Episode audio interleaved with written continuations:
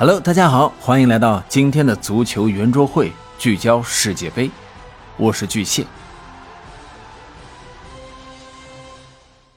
昨夜今晨，卡塔尔世界杯进行了第五场和第六场的八分之一决赛，结果呢，代表亚洲出战的日本和韩国双双被淘汰。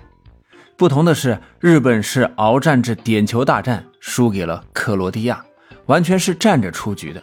而韩国则是趴着回家，他们被巴西桑巴军团四比一痛扁，巴西也与克罗地亚会师四分之一决赛。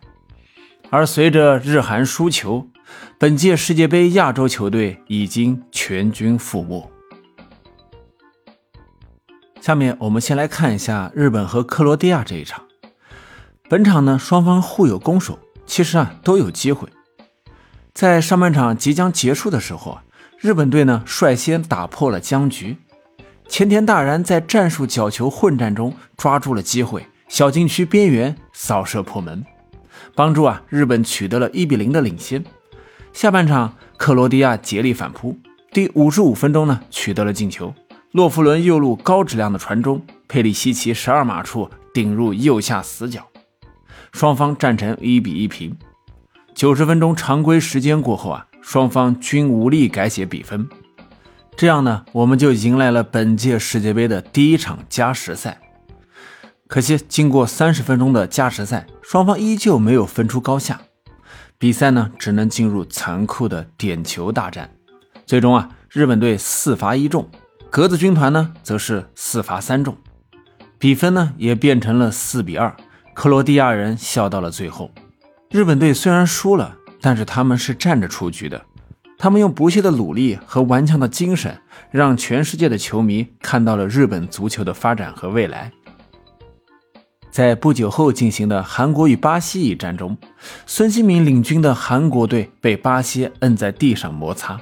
面对群星闪耀的巴西桑巴军团，太极虎的后防线被彻底打花了。上半场，维尼修斯、内马尔。理查利森和帕奎塔的进球让巴西取得了四比零的领先，比赛的胜负啊已经失去了悬念。下半场，白申浩抽射入网，帮助韩国队呢挽回了一丝丝的颜面。那么最终呢，韩国队也是以一比四惨败出局。回顾整场比赛啊，在面对五星巴西的时候，以体能顽强著称的韩国队呢。他们希望继续以小组赛里所体现出的那种全场凶悍逼抢来限制巴西队员的技术能力的发挥，但是他们这个努力在十分钟之内就破灭了。原因啊，其实很简单，那就是五星巴西的技术啊，实在是令人叹服。巴西人就是足球场上的精灵，他们在场上不用咬牙切齿，轻巧地跳着桑巴舞，就一次又一次的。洞穿了韩国队的防线。巴西队无论是前锋还是后卫，在绿茵场上都有着很好的创造力。巴西人上半场除了那个点球之外，其余三个进球啊，都是个人技术和临场即兴创造力结合的完美体现。每个进球呢，都展现出了巴西桑巴足球的独特风韵。看巴西踢足球，真的是一种足球美学的享受。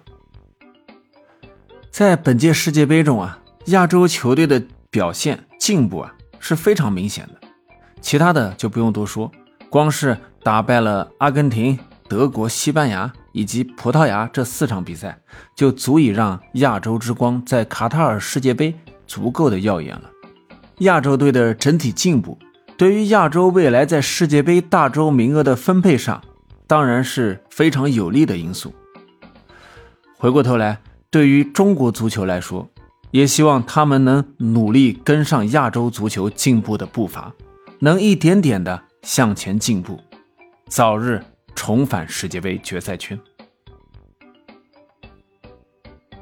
好了，今天的节目就到这里，感谢您的收听，请您关注、订阅、评论，我们下期再见。